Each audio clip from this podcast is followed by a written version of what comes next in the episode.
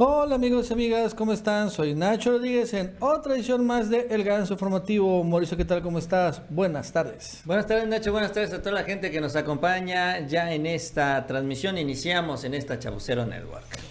Así es, hoy realmente tenemos un super programa porque vamos a hablar sobre los panistas que se están hundiendo con la llegada de los españoles de Vox aquí a México. La verdad es que está en una gran división los priistas muy enojados, incluso ya han roto la alianza, la vez que las cosas están muy fuertes, empezaron los despidos y los deslindes, pero a pesar de esto no se termina esta enorme crisis.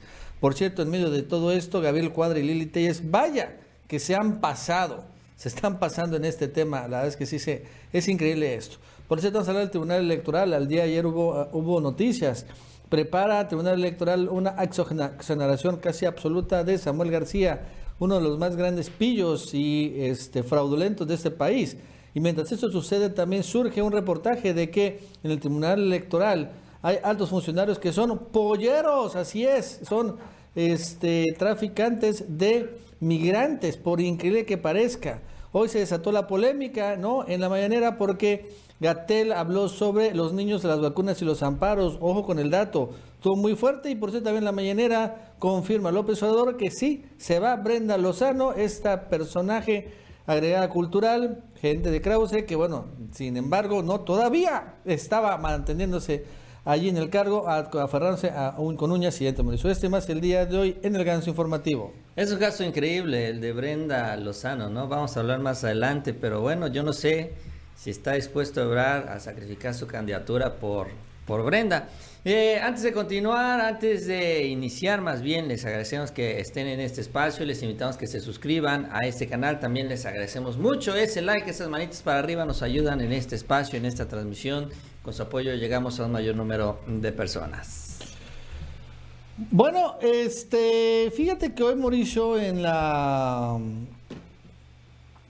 en la, en la mañanera se desató la polémica, porque bueno, hoy estuvo López Gatel, este, y espérame que me está otra un poco el internet. Estuvo López Gatel ahí en la mañanera y la verdad es que habló sobre el tema de la, vacunación a menores de edad, ¿no?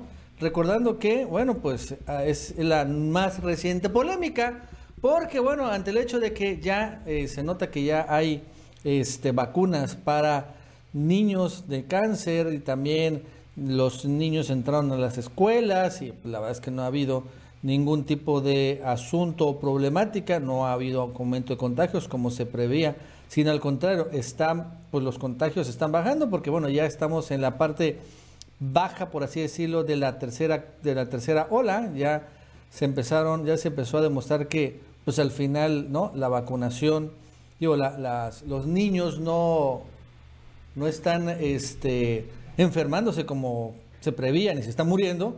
Bueno, esto es importante, Mauricio, porque, bueno, al final, honestamente a mí me sorprende que los panistas cómo lucran con los niños políticamente. Pero mira, vamos a hablar sobre este tema, ¿no? Cómo ha sido el retorno seguro a las escuelas y que al final, al final, los contagios son menos. Hasta el momento no hay evidencia de que la apertura de las escuelas haya repercutido en un incremento de casos de contagios o de casos de importancia. Y también vemos, como lo sabemos ya desde el inicio de la epidemia y lo monitoreamos, que la representación de niños, niñas y adolescentes en la epidemia es considerablemente pequeña, con porcentajes menores al 10%, eh, en los casos de edades aún menores es menos del 2%. En la vacunación seguimos exitosamente. Lo podemos ver aquí, a ver, póngalo ahí. ¿No? Este, es el COVID en niños, ¿no? 15 a 19, que es la línea franja roja, 10 a 14, la franja, la franja este, cafecita, y 5 a 9, la franja verdecita. Y vemos que venía una tendencia descendiente, ¿no? Y regresan los niños a la escuela y bueno, pues aquí hay una especie de rezago también de la información, pero sigue obviamente descendiendo, ¿no? Y esto es la causa porque, bueno, la tercera hora del COVID ya entró una fase de descenso y parece que va a ser pronunciada esta fase de descenso. Subió mucho, claro, pero bueno, entró a la fase de descenso. Y bueno, le preguntaron a Gatel, oiga, ¿y qué onda con las vacunas para niños? Porque, bueno, lo cierto es que este, hay eh, muchos amparos que han metido en varias, este, en varios estados y bueno, pues habla, han ordenado los jueces vacunar a los niños por estos amparos. Y bueno, la respuesta de Gatel causó mucha polémica. Vamos a escucharlo. Difícil de entender cómo un mecanismo que se aplica a una persona tiene un propósito colectivo, pero la gran mayoría de las intervenciones de salud pública son así. Se hacen en una persona, dos, tres, cinco, siete, miles, millones, porque lo que se busca es el bienestar colectivo. Hasta hoy, las agencias de salud pública del mundo, la Organización de la Salud, la Organización Panamericana de la Salud, las agencias de distintos países europeos, los centros de control de enfermedades de Europa y de Estados Unidos, entre algunas otras, todos mantienen la posición de que es importante llevar el orden de prevención de las personas de mayor edad hacia las personas de menor edad.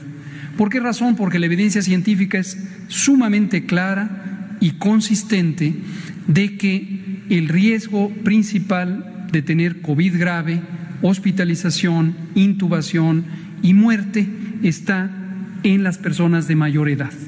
Y hay un gradiente, hay una eh, escala donde el riesgo va disminuyendo progresivamente para edades menores. Entonces, si consideramos a la edad, no hay razón para saltarse a la edad. Desde luego expresamos que nos parece, como usted misma lo dijo, completamente legítimo que cada familia, cada persona quiera ser la primera en ser vacunada. A todo mundo, y qué bueno, le gustaría ser ya, en ese momento, la persona vacunada.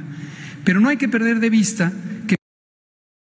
Esta parte, vamos a escucharla bien, o sea que dice Gatel que una vacuna para niños significa una vacuna menos para una persona adulta con un mayor riesgo de una enfermedad grave y muerte.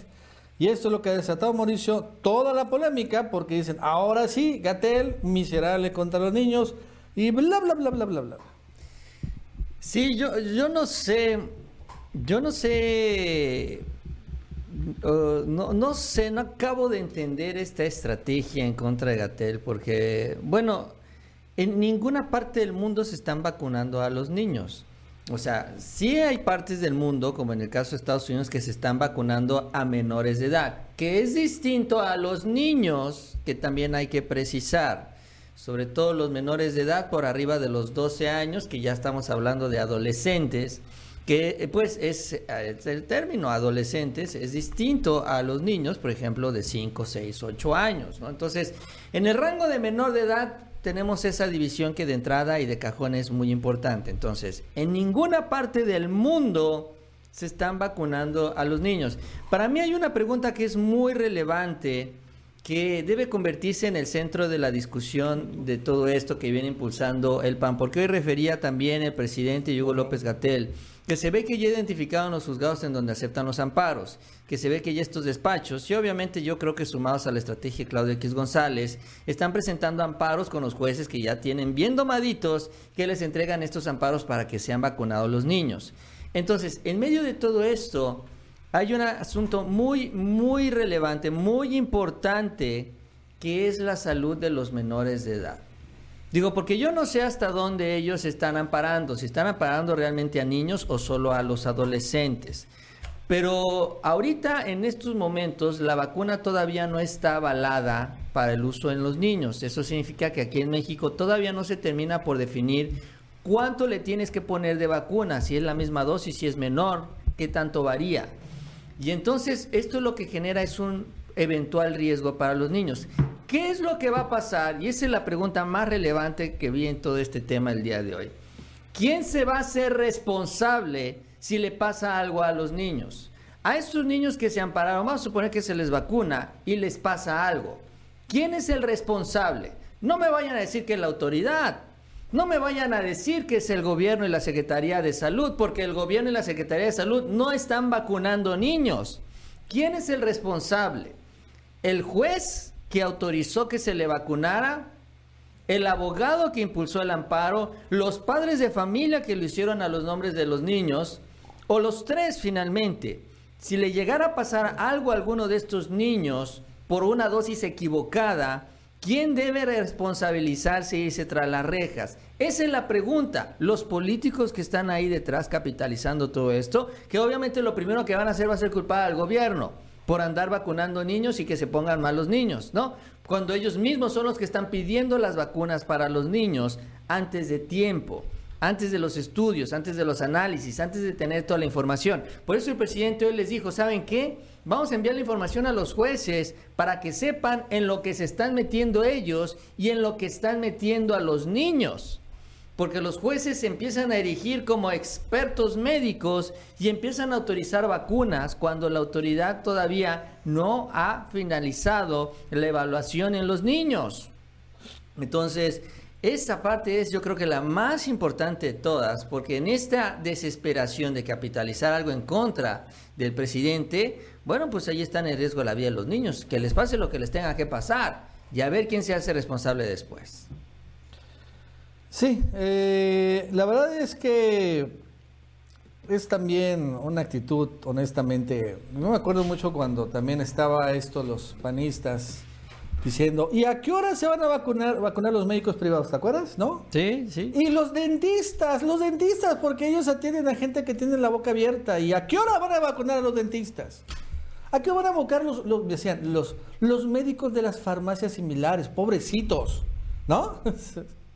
También, igual hubo que amparos y amparos, amparos. Y al final, bueno, pues subieron algunos amparos, pero obviamente son siempre pues muy pocos aunque sean cientos, son pocos en el término de, lo agregado, y eventualmente llegan las vacunas y pues ya nadie se acordó de los pobres doctores de las farmacias. Ese es que era, ese fuera muy, me acuerdo mucho de esto. Y ahora los niños también, o sea, hoy dijo López Gatel que cuando se termine la vacunación en octubre de todos los adultos, ¿no? De 18 a 29, obviamente los, los, los para adentro, y los rezagados, porque hay muchos rezagados, etcétera, pues van a empezar la vacunación a menores de edad. Recuerdo que solo hay una vacuna, ojo, en el mundo, hasta donde yo sé, la de Pfizer, autorizada para, para de 12 años para arriba. No hay ninguna vacuna autorizada para rangos menores de 12 años. Para niños, pues. Dicen que la de Pfizer va a ser de 5 o de 2 años, pero todavía no está autorizada en Estados Unidos. Pero bueno, ya dijo Gatel, bueno, cuando terminemos esto arrancamos con los niños. Oiga, pero es que hay niños con comorbilidades y pues sí, claro, hay niños con comorbilidades, pero a pesar de esto hay adultos y los adultos solo por el hecho de ser adultos tienen más riesgos, ¿no? Que los niños. Este, y bueno, hay, claro, casos excepcionales y se tiene que verse así, como casos excepcionales. Pero bueno, la verdad es que si este ataque otra vez a Gatel, que lo vuelven a revivir, por cierto, hoy sale una encuesta donde Gatel lo ponen encabezando eh, la jefatura de gobierno, bueno, pues tiene que ver también mucho este tema electoral y electorero. Bueno, antes sí le recordamos que se suscriban, denle like Mauricio, vámonos a otro tema. Vox, vaya que ha generado pulverizado al PAN. Ah, es sorprendente, ¿no? Y es increíble cómo fue el efecto boomerang de esta estrategia. Porque, bien lo dijo la otra Abraham Mendieta, la traída, la idea de traerse a Vox nace por el tema de hacer una especie de contrapeso al informe de gobierno de López Obrador. Entonces, bueno, también ante el hecho de que México está peleado con España, etcétera, etcétera, algún genio, ¿no?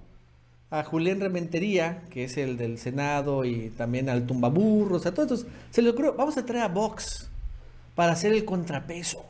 Aquí los españoles que hablen, ah, se me hace excelente idea, wow, perfecto. Y se trajeron a este personaje Santiago Abascal. Y la verdad es que, bueno, a pesar de que, o sea, aquí no dijo más ridiculeces de las que dice Gilberto Lozano, seamos honestos, o sea, tampoco exageró, este, como después Gilberto Lozano todavía dice más tonterías. Pero sí cayó sumamente mal, o sea, es como cuando te, no sé, Mauricio, te comes, no sé, un, una, unos mariscos con, de camarón y están echados a perder el camarón y no manches, se empezaron a infectar todo el panismo.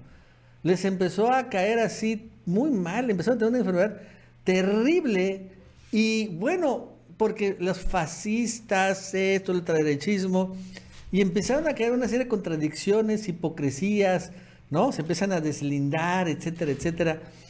Y todavía no se terminan los deslindes.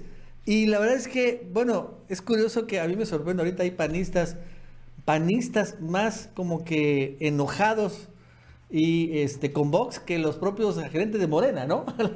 los de Morena, a mí, es que a, mí, me vale que haya venido Santiago Bascal, se me hace como Gilberto Lozano, pero aquí los panistas están honestamente envenenados por este tema de Vox y les ha pegado horrible, están siendo pulverizados entre ellos mismos, ¿eh? más que en la opinión pública, ellos mismos están acabando por completo.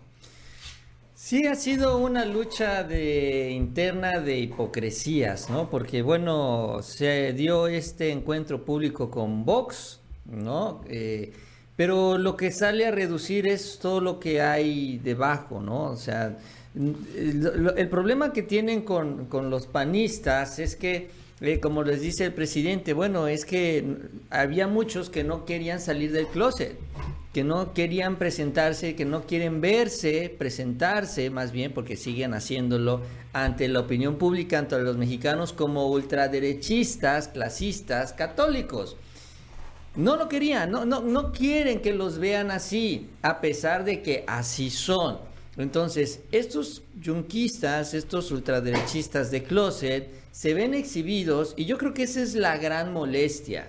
Yo creo que ese es el gran reclamo que se le hace de estos grupos a, a Julem, que es el que toma la decisión, porque aquí le quieren achacar todo esto al, coordinador mediático, al que pues al community manager básicamente, dicen básicamente que él marca la agenda de la bancada panista, pero bueno, lo decidió Julen. Julen citó a los otros senadores y a otros panistas y ahí estuvo y firmaron la carta y finalmente él avaló todo este proceso. Realmente el responsable directo es el coordinador parlamentario del PAN. Pero bueno, aquí el problema es este, ¿no? O sea, el reclamo es que así como el meme de de Eugenio Derbez, no, ya, ¿para qué? Ya nos exhibiste, ¿no? Pues sí, ya, ya los exhibió a todos. Y eso es, eso es ahora lo que ya no saben cómo, cómo, cómo deslindarse de eso sin realmente deslindarse de esto a lo que pertenecen. O sea, cómo deslindarse de Vox sin deslindarse del ultraderechismo, el catolicismo exagerado y, todo esto, ¿no? Entonces, eh, yo creo que ese es el gran conflicto que ahora se tiene de identidad incluso al interior del PAN en donde pues eh, la estrategia mediática es tratar de seguirse presentando como un partido moderado que está conformado por personas radicales, ¿no? Que es básicamente lo que ya nos enteramos con lo de Vox. Y ahí es donde está este pleito encerrado, donde ya realmente no saben qué hacer, cómo hacerle. Eh, y por eso es que les ha pegado tanto a los panistas. Sí, yo veo, tiene ya una crisis de identidad del PAN. Y es que sí, es, es increíble, pero en serio, o sea, les cayó pesado, repito, o sea, mal, pero así como que, oh, no pueden salir del baño, o sea, no, no saben qué hacer. Y, por ejemplo, vamos a hablar, y hay tantas aristas porque son tan contradictorios, finalmente todas están defendiendo la hipocresía. La verdad es que el panismo es un partido más que de ultraderecha, Mauricio, es de ultrahipócritas, o sea, es la verdad. Vox debe reconocerse que es un partido ultraderechista y no tiene miedo a decirlo. Sí, De manera abierta. ¿No? No, no pongas eso, no puedes. Lo dice de manera clara, franca. Están en contra de los migrantes. Están a favor de la discriminación. Están en contra del feminismo. Están... Lo dicen así. Así. Como Gilberto Lozano. Está loquito, pero se reconoce que es honesto. ¿No? Quiere tumbar a López Obrador. Quiere incluso ya hasta crear un, golpe de Estado, tienes escuadrones de la muerte contra él, obviamente el tema de... Bueno, no simula. Y mira, vamos a ver las encuestas de España, Mauricio Vox. Siendo un partido de ultraderecha, quiero que veas cómo está. Pepe es Partido Popular, que es el partido de la derecha del centro, por así decirlo, y si te das cuenta, Mauricio, en primer lugar, es el de Mariano Rajoy. El que era candidato presidente de España. El PSOE es el partido de izquierda moderada, ese será como el PRD, ¿no? Está cayendo, ahorita gobierna el PSOE. Y Vox está en el tercer lugar, ¿no? O sea, cuando en las otras elecciones Unidos Podemos es partido tipo Morena, una izquierda mucho más fuerte, ¿no? Más radical. Y Ciudadanos es un partido tipo Movimiento Ciudadano, vamos a llamarle así, ¿no? Entonces, el hecho es que si te das cuenta, Ciudadanos ha caído, estaba por aquí, ¿no? Se ha, desplomado. Y Vox, que estaba acá, ha subido. Entonces, por el hecho de que estos no están mal en las encuestas, ¿no? Incluso, Mauricio, si fueran hoy las elecciones en España, ganaría el Partido Popular, haría alianza con Vox. Y ambos, el panismo y el ultrapanismo, vayamos, vamos, llamarlo así, van a gobernar en España. Van a llegar a la monarquía allá en España. Es lo que están queriendo.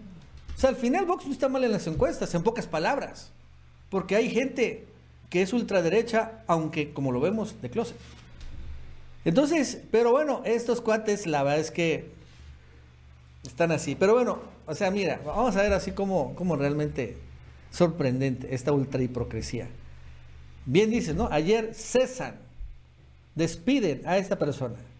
Al operador de redes de banca del Senado se llama César Camacho. Cristian. Cristian. Yo también me confundo, ¿no? Sí, sí. Cristian. Cristian Camacho.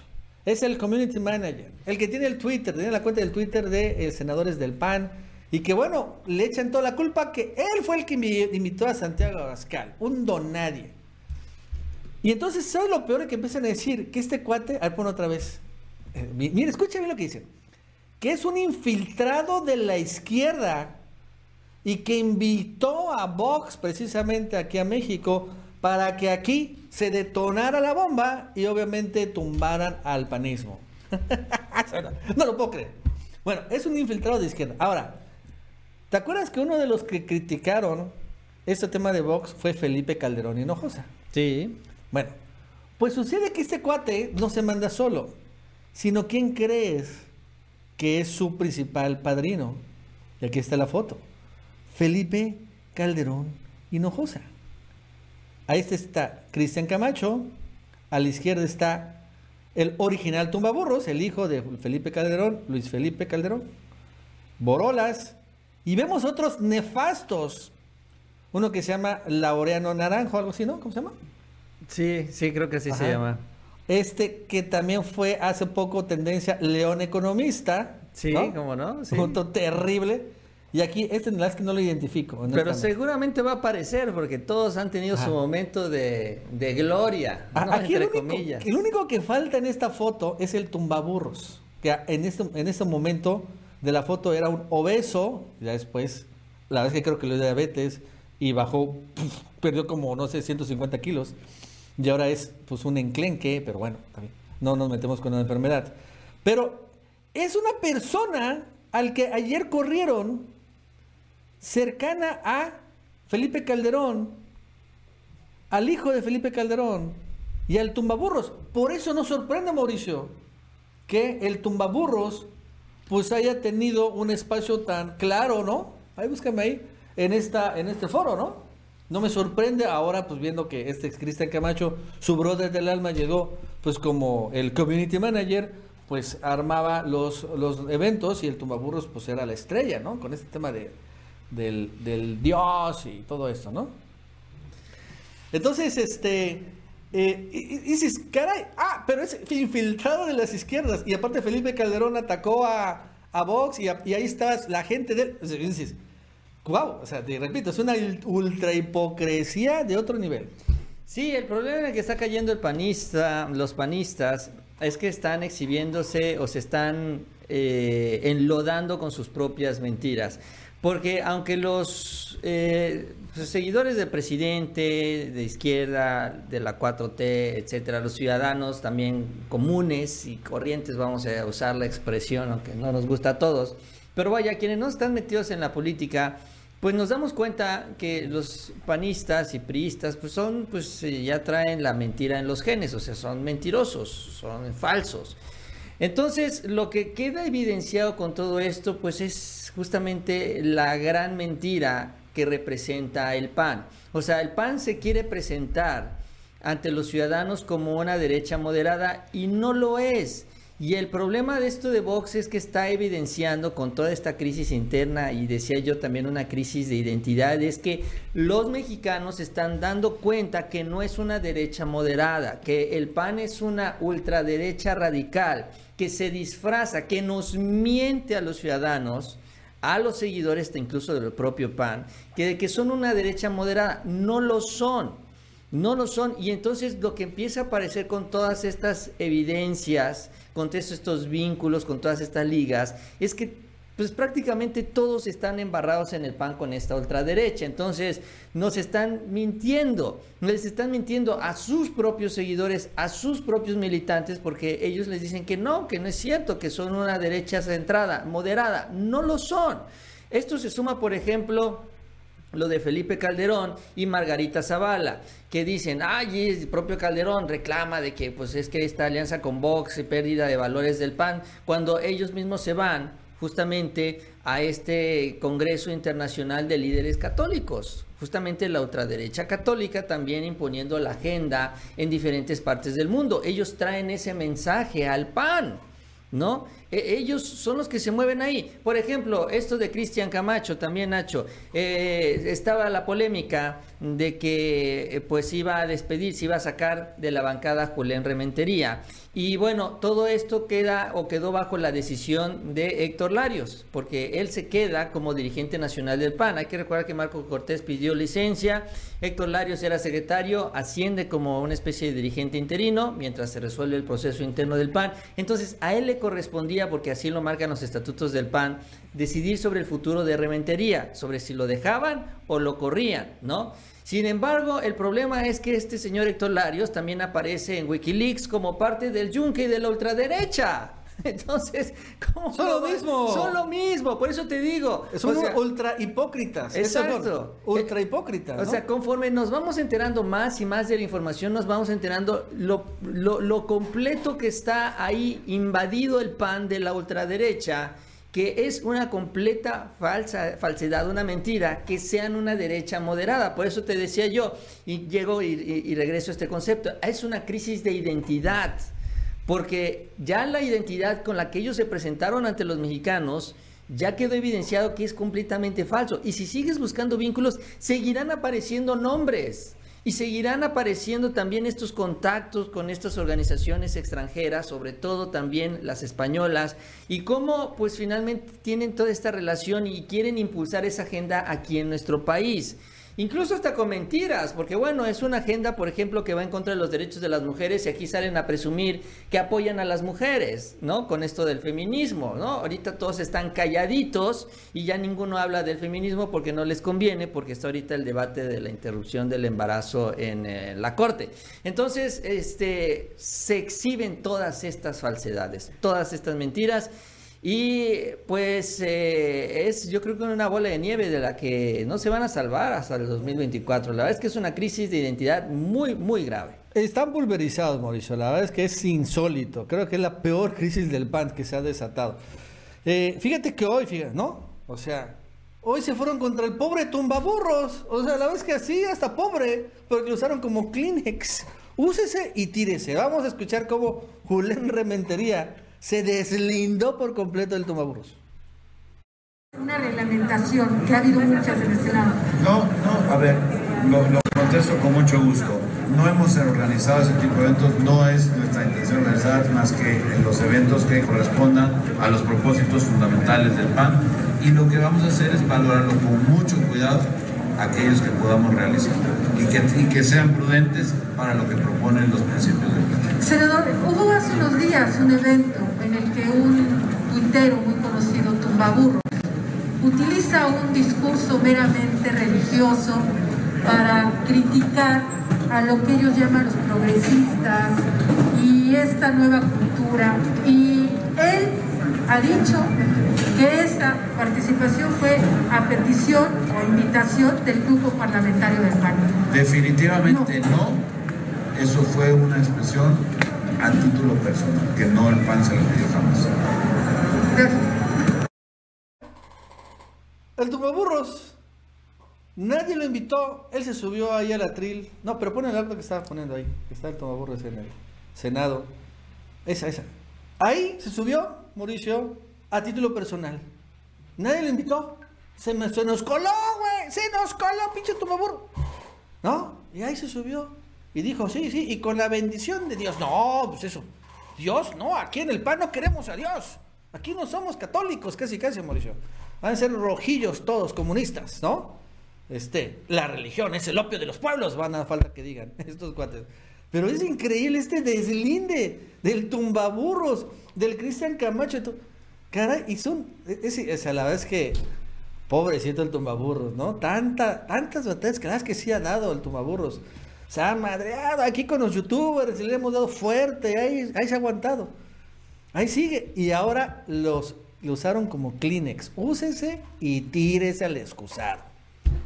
Alguien tenía que pagar los platos rotos, ¿no? Alguien tenía que ser el acusado. Y, te digo, aquí el problema es que la hipocresía es tal, es tan grande, que pues entre ellos mismos no se pueden castigar, no se pueden sancionar, porque te imaginas que Héctor Lario saca a Julián Rementería por este vínculo con Vox, Julián Rementería va a empezar a soltar la sopa, decir, ay, bueno, si tú me quieres sacar por esto de Vox y yo te voy a decir todo lo que has hecho con la ultraderecha. Y ahí se van, se van empujando y se van echando todo esto. Por ejemplo, estas fotos de Calderón con este señor Cristian Camacho. Eh, dice, y lo que se reporta es que estuvo circulando entre los chats de los propios militantes del PAN, entre los jóvenes panistas que decían, bueno, pues qué hipócrita Calderón, que se deslinda de Vox cuando tiene ahí, está trabajando con alguien que es el que pues tiene una relación también cercana con Vox.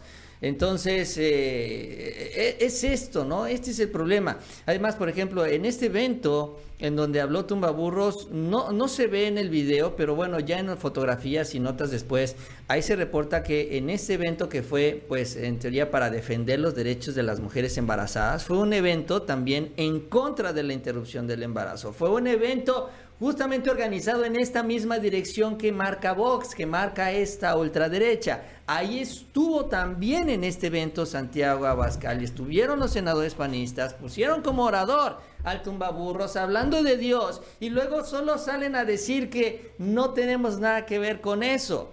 En ese evento fue donde apareció incluso Eduardo Verasti, que decía yo que es un personaje que yo no sé cómo llegar a esas instancias. Se cuela con Peña Nieto, se cuela con Trump, aparece con Carlos Abascal. Yo no sé qué les da, pero vaya que ahí está bien metido este actor, ¿no? Eh, Verástegui. Eh, y allí estaba también con este grupo finalmente de panistas, que es el que se atrevió a mostrarse como realmente son. Hay que decirlo, ellos se atrevieron a presentarse pero, México. Pero se atrevieron, Mauricio, dos, tres horas. Ah, sí, claro, ya después se arrepintieron. Ya después se arrepintieron. Ya son más chairos que los de Moreno. Pero cuando menos se mostraron tal cual son y nos mostraron lo que está en el pan. Y sí, la estrategia es esta, vámonos a deshacernos de, pues, de estas personas, a presentarlos como los villanos, para que nosotros sigamos haciendo, trabajando en esta de hipocresía, presentándonos ante México como si fuéramos derechistas moderados, algo que ya vimos realmente que no lo son. y nada más para mostrar ya últimos ejemplos de esta ultra hipocresía, porque no son ultraderechistas, son ultra hipócritas, o sea, estos dos. Una, ¿estás de acuerdo, Mauricio, de que, bueno, hay panistas moderados, hay panistas ultras? Una de que sin lugar a dudas debería estar en Vox, debería ser la líder nacional de Vox, está acuerdo que es Lili Telles, ¿no? Está Lili Telles en contra fervientemente del aborto, es claramente una personaje discriminatorio, es una persona que también siempre está en contra de los pobres, de los indígenas y toda la cosa. O sea, es contra de los migrantes, etcétera. Incluso firmó la Carta de Madrid. Y bueno, se entiende. También la ultraderecha tiene espacio político. Aquí en México, cuando menos. Y mira esta ultrahipocresía. Dos fotos de dos decisiones equivocadas que tomé, por las que asumo responsabilidad y ofrezco disculpa. No estoy de acuerdo con las posturas extremas. Entiendo los ataques a mi persona desde la polarización. Estoy en el centro, dice, y a favor de la reconciliación. Hazme el fabrón, cabor. Lecciones aprendidas, y bueno, ponen la foto de está firmando con Santiago Ascal, y bueno, la foto con López Obrador. Como si una cosa se pareciera a la otra, ¿no? ¿Qué es lo que quiere hacer ella? Sí, claro. Como que para, para decir que ella está en el centro.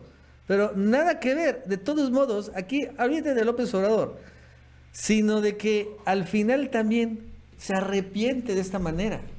Ahora, por eso, Gabriel Cuadri no tiene más. ¿Estás de acuerdo que ese es otro personaje? Sí, pero bueno, en el caso de, de Lili Telles, antes que nos vayamos con Gabriel Cuadri, digo, hay para sumarle a esta total hipocresía, bueno, pues sí, ese dice, me equivoqué de la decisión de apoyar al presidente, pero él sigue cobrando en el Senado. O sea, gracias a ese apoyo, entre comillas, al presidente, llegó al Senado, sigue cobrando en el Senado, sigue utilizando esta posición política a su favor. Entonces dice, yo asumo la responsabilidad. Bueno, asumir la responsabilidad es dejar ese cargo en el Senado.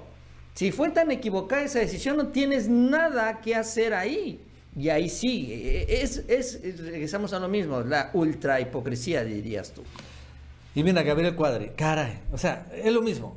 Hoy, hoy escribe esto, haitianos, cruel política migratoria de, López, represión, persecución, encierro en campos de concentración, trato inhumano. México debe acogerlos.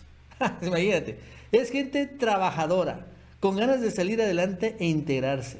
Mayor riqueza y diversidad étnica y cultural para México. O sea, Gabriel Cuadri abre las fronteras de México. ¡Entren haitianos!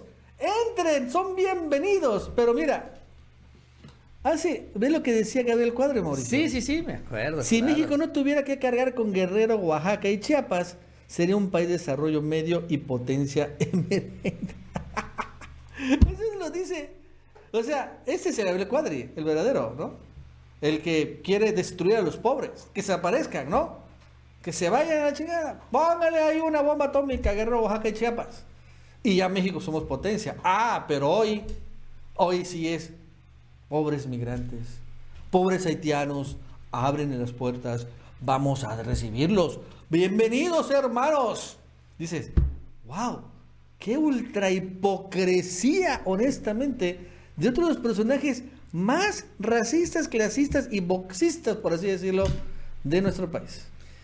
Sí, pues quedan evidenciados, ¿no? Ya con esta agenda de ultraderecha, porque la siguen al pie de la letra. Ellos pueden argumentar que son de, que son moderados, que no, no están sumados a esta, a estas ideas que plantea Santiago de Bascal, pero si tú ves el mensaje de este señor, si tú escuchas lo que él dice cuando habla también de la migración, cuando habla también sobre la historia de México y todo esto, ellos siguen al pie de la letra este mismo mensaje, esta misma doctrina. Entonces, eh, ahí en los hechos, pues quedan exhibidos, ¿no? Lo que no teníamos antes o lo que muchos mexicanos no conocíamos antes, o sí conocíamos en general, vamos a decirlo, es que antes no teníamos ese punto de referencia.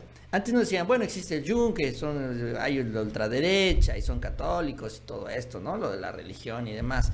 Pero ahora ya tienes ese punto de referencia. Ahora ya puedes meterte a internet y ves todo lo que dice Santiago Abascal y dices, oye, sí es cierto, esto que dice Santiago Abascal es lo mismo que dice Calderón, es lo mismo que dice Margarita, es lo mismo que dice Marco Cortés, es lo mismo que dice Gabriel Cuadri. Están haciendo exactamente lo mismo, ¿no? Entonces, ya esta hipocresía o este, este velo que es el que utilizan ellos para disfrazarse de moderados, se les cae, se les desaparece. Ya entonces ya los mexicanos aquí tienen claro realmente, o con esta referencia tienen claro qué es lo que pasa al interior del PAN, qué es lo que los mueve y pues digo, para muchos, como los seguidores de Vox, no está mal. Muchos seguidores de Vox pues apoyan estas ideas, apoyan esta ultraderecha porque a su vez son también ultraderechistas. Y bueno, en el caso del PAN seguramente tendrán algunos mexicanos que también apoyen estas ideas, pero hay muchos que lo siguen, que piensan que son moderados, que piensan que tienen ideas distintas a esta ultraderecha y ya vemos que no, que van en la misma dirección. Entonces, esto es lo que facilita entender mejor qué es lo que está que ya lo podemos ver en este otro partido que ya existe, que ya funciona en España, que trae las mismas ideas, trae la misma línea, que es la que quieren aplicar aquí en México. Yo me acuerdo, Mauricio, este, cuando... Es que sí, hay muchos que se autoengañan, ¿no? O sea, hay muchas personas que creen que son de izquierda que liberales significa ser de izquierda, ¿no? Este, y que en realidad son conservadores. Entonces, dices, ¿qué? ¿Viví en el error? Sí, así es, o sea. Por ejemplo, y es muy bueno ese tema del Chumel Torres, ¿te acuerdas? Cuando ah, sí, sí, lo entrevistó un personaje que, pues, es que bastante inteligente, se llama Diego Rusarín. Este, lo entrevista y, y, él se dice que es muy de izquierda y le dice el otro, no, güey, eres de derecha. ¿Te acuerdas? Fue muy épico, fue un gran momento del Internet. A ver, por definición, sí. y todo era el título del programa, por definición yo sería izquierda. ¿Tú serías de izquierda? Mega de izquierda, porque el tema es liberal. Sí. Es pro eh, derechos reproductivos, pro LGBT, pro legalización. El tema es que esta izquierda no es izquierda. liberal es centro derecha. Ajá. O sea, a lo que me refiero es como la, la, la posibilidad de, de, tener. ¿Qué es más importante para ti, el individuo o el colectivo? El individuo. Entonces eres de derecha. Sí. O sea, si, si ¿Qué esa es la definición? O sea, si eres individualista eh, y te gusta y defiende la propiedad privada, pues eres de derecha. Si defiendes la propiedad colectiva, ¿no? O sea, que al grupo le vaya mejor que a los individuos, pues eres de izquierda. Digo, es una definición tal vez muy sencillona, pero creo que muy actualizada. Porque muchos creen, como Schumbel, ¿no? Es que yo tengo amigos eh, LGBT gays, yo estoy a favor del aborto, entonces soy de izquierda. No, no, no, espera un tantito. Ya hay que definir una cosa con otras. Como las feministas, ¿no? Las feministas están a favor de esto, pero son de ultraderecha, como lo estamos viendo, ¿no? Hasta fascistas llegan a ese extremo. Y no podemos decirle que son de izquierda. Pero esta definición es muy buena. Si defiendes el individualismo, eres de derecha. Si defiendes el colectivismo, ¿no? El grupo, eres de izquierda. Obrador defiende a los grupos más marginados lo dice una y otra vez, ¿no? Este, y entonces por eso es de izquierda. Pero entonces, al final, esto muchos también piensan, Mauricio, que son de izquierda, ¿no? Porque creen que liberal es, ser de izquierda, pero no. O individualista es ser de izquierda, pero no, no, no. Ese es un, eso es un pensamiento conservador, de derecha. Muy claro, por ejemplo, en Estados Unidos se nota muy claramente el republicanismo, que llega al extremo el individualismo de que pues hasta quieren tener sus armas para defenderse ellos mismos, ¿no? Pero es finalmente ese pensamiento. Eso es a lo que iba yo con la crisis de identidad, ¿no? En el PAN, por ejemplo. Ahí lo que está tratando de hacer Chume Torres es agarrar la derecha y tratarla de ajustar a lo que sabe también de alguna manera se demanda en el país, ¿no? Porque bueno, él tiene, pues recoge los comentarios en las redes sociales y pues por eso él trata de ajustar, ¿no? Este apoyo que él le da a una derecha que es opositora al presidente y tratando de eh, quedarse con algunas de las banderas, porque esto es, esta es la gran estrategia, esta es la gran mentira que es la que se develó, la que se descubrió. Incluso el propio Chumel ahora con todo esto pues ya debe de tener más claro, espero que así sea, que lo que está haciendo no es apoyar una derecha moderada, como él es la que más o menos, porque yo creo que Chume ni siquiera sabe qué es lo que es. Pero, pero lo que sí sabe es a quién está apoyando y a quién no. Y ahora con todo esto se está dando cuenta, o debería darse cuenta, de que está apoyando a esta ultraderecha que es más radical, que tiene estas ideas y las tiene muy firmes, y que si inventa un discurso es solo por la coyuntura política, pero que realmente están buscando llegar al poder para imponer esta ideología rígida y sobre todo pues mantener este discurso que es bastante extremo, ¿no? Hacia la derecha y que es el que maneja Vox, que es el que está pues impulsando todo este proyecto y esta estrategia aquí en México a través de estos empresarios. Por ejemplo, también hay trascendidos de que Abascal se reunió, con varios empresarios, estos mismos empresarios que financian la Alianza Va por México y que de alguna manera también acordó con ellos porque esto, yo creo que este es el siguiente paso.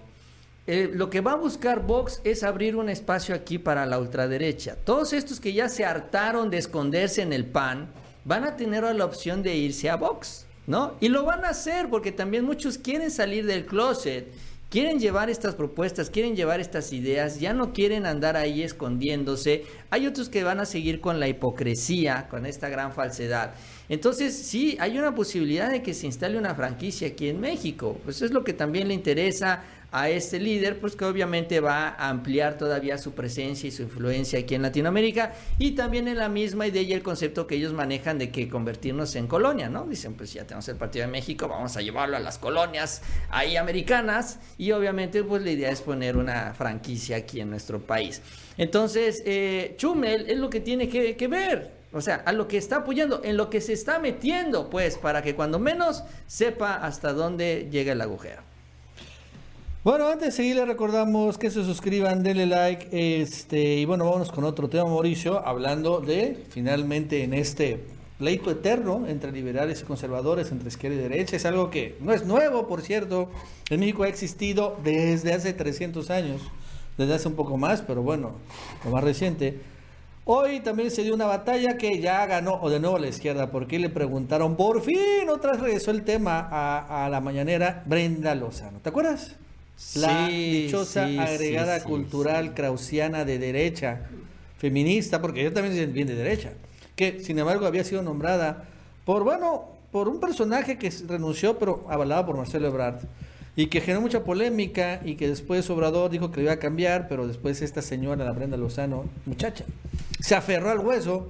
Bueno, hoy regresó a la mañanera y le dijo Obrador, sí, sí se va. Ya tienen perfiles y que este mes ¿no? Finalmente, como Javier Lozano, bueno, no tampoco como Javier Lozano, pero nada más un mes o menos de un mes tuvo el cargo. Vamos a escuchar a Hans Salazar. Partido ultraderechista en nuestro país, que también aquí ya usted lo ha mencionado. Y bueno, pues esto enmarca una importancia y una relevancia y por eso mi pregunta. Eh, eh, ¿Se aceptó esta propuesta eh, de, de, parte del canciller? Y si es así, ¿cuándo se sabría el nombre de la mujer indígena poeta, usted había sugerido eso, que pudiéramos conocer. Sí, este, yo creo que en unos días más, pero sí está aceptada. Incluso ya se hicieron propuestas, este, se están analizando de quienes este, eh, podrían ocupar ese cargo, ¿no? ¿Considera que en este mes, por ejemplo, podríamos saberlo? Este mes, este mes se tiene que resolver. Eh, la Dirección de Cultura de la Secretaría y la representante de Cultura de México en España, las dos cosas. Entonces, bueno, son dos cargos. Aquí parecía uno, pero ahora vemos que son dos, ¿no? La Dirección de Cultura, ojo con el dato, ¿eh? Sí, acuérdate que este cuate fue el que escribió la carta acusando que había una gran campaña, ¿no? Y, y este cuate también se fue, sí, sí, cómo no. Entonces, y ahora la agregoría. Y bueno, tiene más relevancia ahora que Vox está llegando a México, ¿no? Entonces, y ahora sí tiene más relevancia, pues expulsar a todos los derechistas de, este, de, la, eh, de la Embajada de España. Pues a ver, espérame, ¿cómo?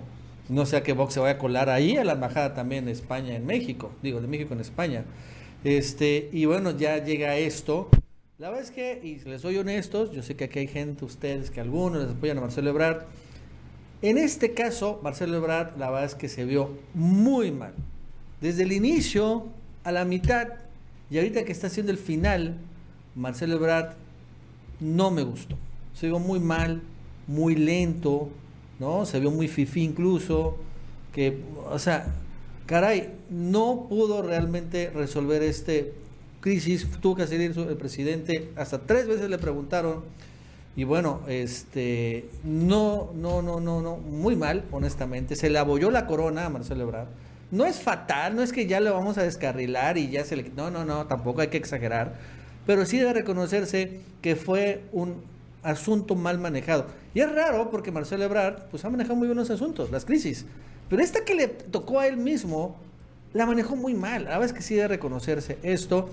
Y bueno, pues esta muchacha, vaya que le hizo mucho daño a Marcelo Ebrard. Así como el tumbaburros al Julián Rementería, esta Brenda Lozano también le, hizo mucho daño a Marcelo Ebrard.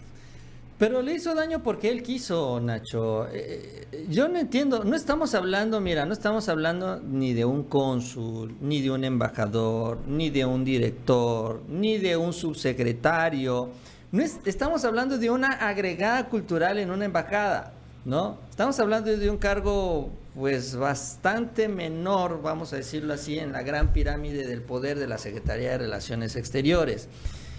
Yo creo que desde el primer momento en el que esto llega a Palacio Nacional, ya Marcelo Ebrard tuvo que haber despedido fulminantemente a Brenda Lozano. Debió haber ya cortado ahí, simple y sencillamente terminado con todo esto. Sin embargo, por alguna extraña razón, se da una sucesión de hechos donde renuncia el director justamente cultural, que es el que designa a Brenda Lozano, escribe una carta con todo tipo de adjetivos, de persecución política y mediática y de que se inventaron muchas cosas que no son ciertas y demás. Y mientras se mantiene ahí, pues la duda sobre Brenda Lozano, porque pues ella se mantiene en silencio, la Secretaría de Relaciones se mantiene en silencio, no se sabe si realmente se fue o no se fue. Y, eh, y, muchos preguntándose, bueno, pues si no han anunciado nada es porque Brenda Lozano seguramente sigue cobrando algo y sigue estando, no sé si ya se había ido a España o ya no se fue, pero pues eh, finalmente lo que pasó con Brenda Lozano es que no pasó nada. Entonces la pregunta es, ¿por qué? Si ya esto llega a la presidencia, Marcelo Ebrard decide todavía mantener viva, vigente a Brenda Lozano en la Secretaría de Relaciones Exteriores. O sea, ¿qué le debe a Brenda Lozano? O sea, esa es a mí la duda. ¿Qué, qué compromiso tiene con ella para aguantar el embate que ya llega desde la presidencia hablando de que, bueno, Brenda Lozano no puede estar ahí, tomando en cuenta que el presidente ya habló sobre que la mujer indígena o una mujer indígena tiene que ocupar ese espacio. O sea, ya lo dijo el presidente hace, ¿qué? Como un mes, ¿no? Y todavía no se mueve nada en la Secretaría de Relaciones Exteriores. Y no importa que todavía no se designe a quien va a ocupar este espacio, a esta mujer indígena, pero sí ya de una vez ya hubieras corrido despedido inmediatamente a Brenda Lozano y decir, el espacio está ahí, señor, nada más es cuestión de que me apruebe el nombramiento. Incluso el propio Marcelo Ebrard debió haber propuesto ya dos o tres nombramientos que esperando que el presidente los aceptara.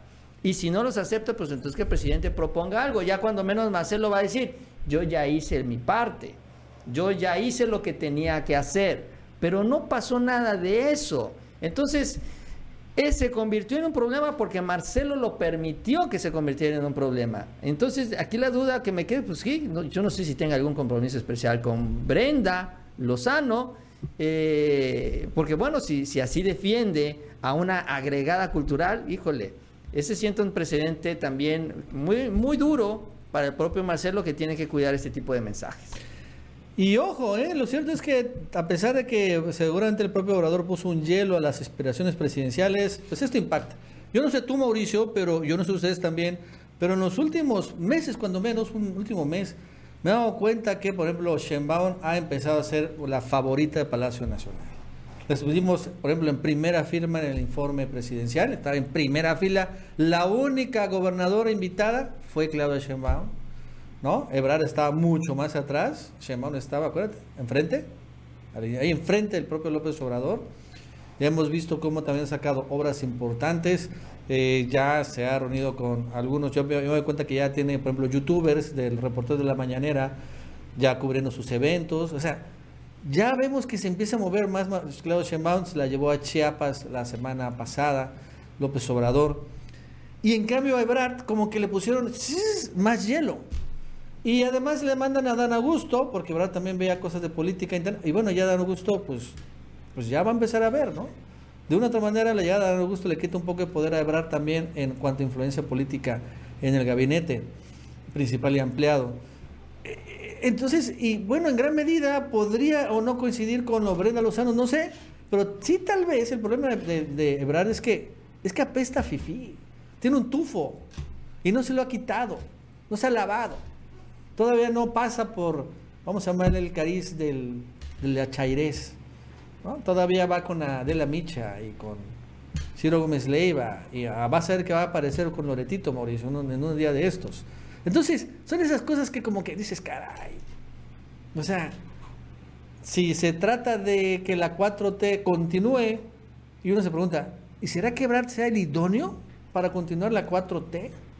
¿O será que al final vaya a acabar como Vicente Fox, que propuso una alternancia y acabó siendo más de lo mismo.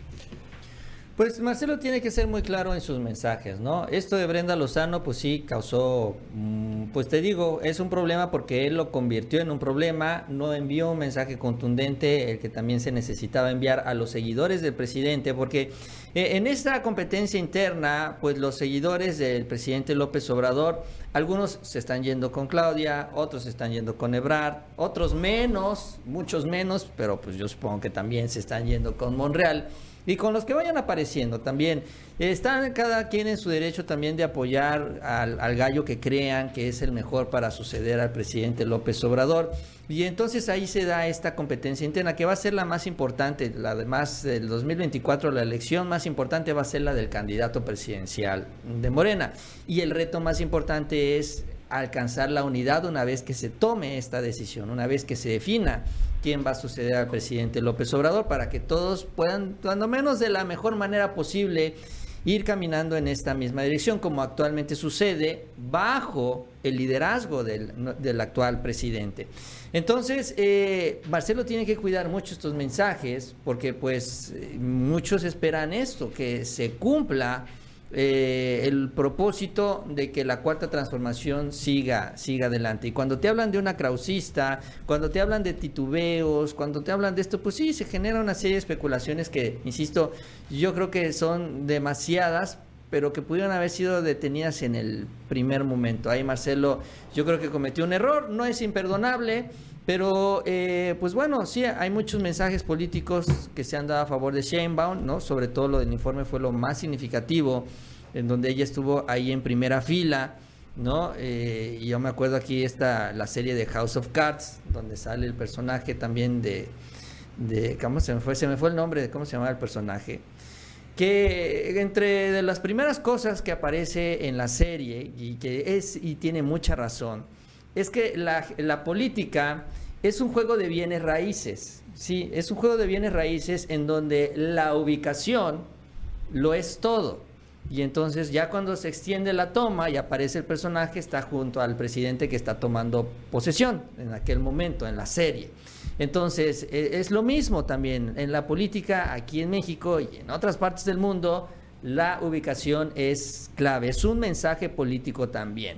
Insisto, todavía no hay nada sobre piedra, todavía no se puede confirmar que hay una decisión presidencial a favor de Claudio Sheinbaum, pero bueno, hay que también tomar en cuenta estos mensajes, porque créanme que a Marcelo Ebrard le hubiera encantado estar ahí en primera fila en el tercer informe del presidente López Obrador. Pero bueno, vamos a ver también cómo avanza todo esto. Pero pues sí, son temas que tienen que cuidar los aspirantes. Sheinbaum también tiene sus propios demonios, que son los que tiene que atender en la Ciudad de México. Y Marcelo, pues bueno, siguiendo con su papel ahí en esta relación con Estados Unidos.